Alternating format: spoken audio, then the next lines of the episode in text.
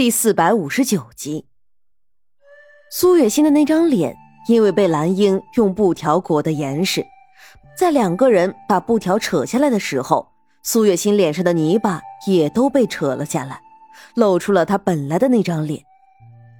苏苏美人，两个人没想到苏月心会在这里，激动的连话都说不完全了。天知道苗疆皇帝的怒火到底有多难平息。现在苏月心已经找到了，他们这些做下属的应该也就不会挨罚了吧？苏美人，知道你失踪之后，皇上可着急了。现在可好，我们终于是找到你了，赶紧跟我们去见皇上吧。两个人现在自然就是着急着想要把苏月心带走的。于是，在苏月心糊里糊涂的状况下。就被两个人架起来抬走了。路上，苏月心甚至连一句话都没来得及说，他在风中凌乱着，就到了苗疆皇帝的面前。皇上，我们把苏美人带来了。两个人像是邀功一般的把苏月心抬到苗疆皇帝的面前。苏月心眨巴眨巴眼睛，总觉得自己像是一个物品一样被人搬来搬去的。这种感觉让他很是不喜欢，所以他挥开了两人抓着他的手。美人儿，你终于回来了，你知不知道，朕都快担心死了。苗疆皇帝不顾自己还是在众人的面前，他上前一步就想抱住苏月心，却被苏月心给避开了。皇上，我已经说过很多遍了，我是沈将军的妻子，并不是你的后宫妃子。苏月心的语气很是强硬。美人儿，何必这么生气呢？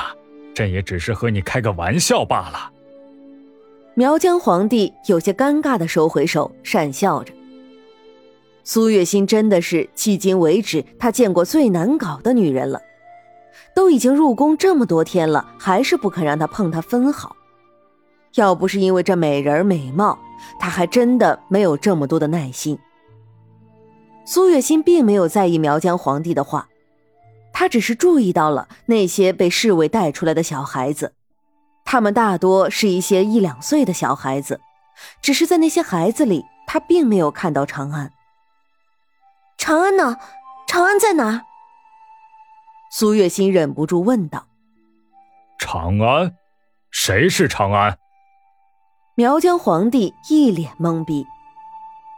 你们有没有看到？一个七八个月大的小孩子身上还有一股药香的。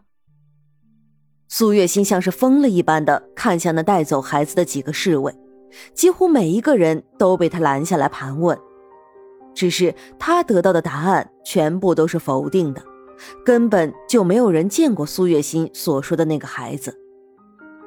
不，不可能的，他明明就在这里的，怎么会平白无故的消失呢？苏月心有些着急起来，他留在宫里就是为了找到长安的，可是现在长安根本就不在这里，他还能怎么办？沈炼，我到底该怎么办？苏月心有些茫然了。美人儿，你到底是在找谁啊？苗疆皇帝终于是忍不住问道：“我的孩子，长安，我的孩子。”苏月心急得都快哭了，明明她就是在蓝嫔的身上闻到了那股药香，为什么却看不到长安呢？长安究竟去了哪儿？长安，苗疆皇帝这才想起来，苏月心之前是怀过孕的，算起来，如果那个孩子还活着的话，应该是只有七八个月大吧。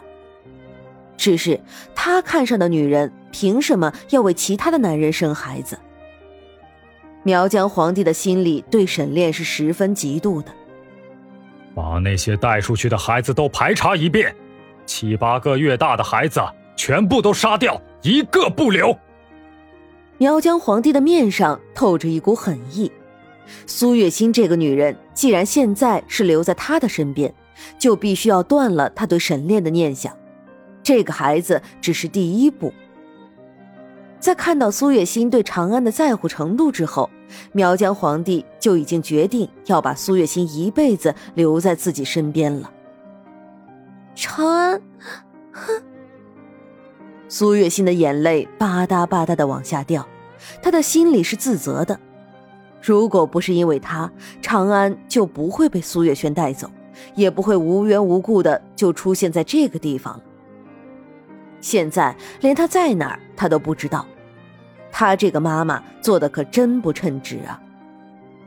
苏月心的眸子垂了下来，遮住眸中的失落。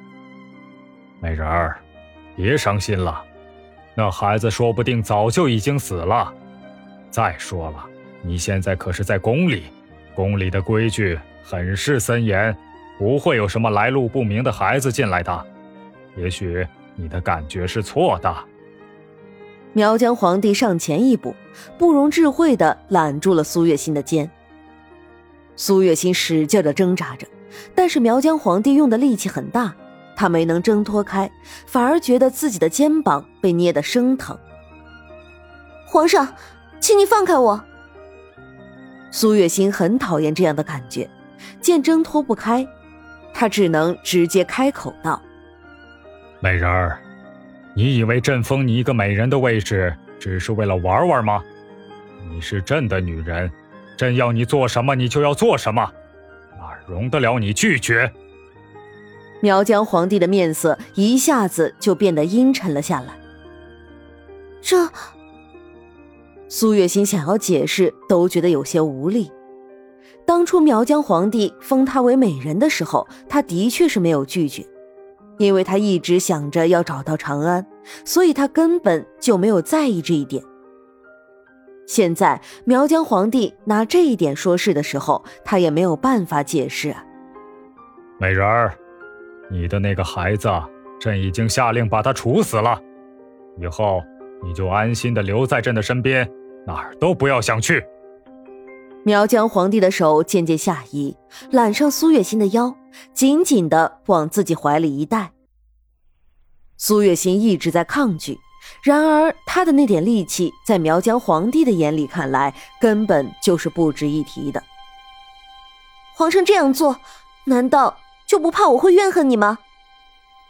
苏月心还在努力的和苗疆皇帝抗争，说话都有些吃力。怨恨。你以为朕会在乎这些吗，美人儿？你长得可真是好看呐！苗疆皇帝忍耐了这么久，早就已经是不耐烦了。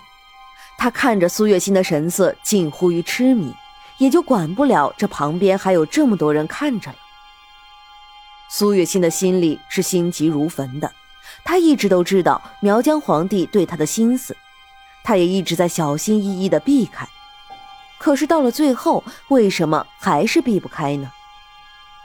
苏月心只能被动的被苗疆皇帝给拖走了。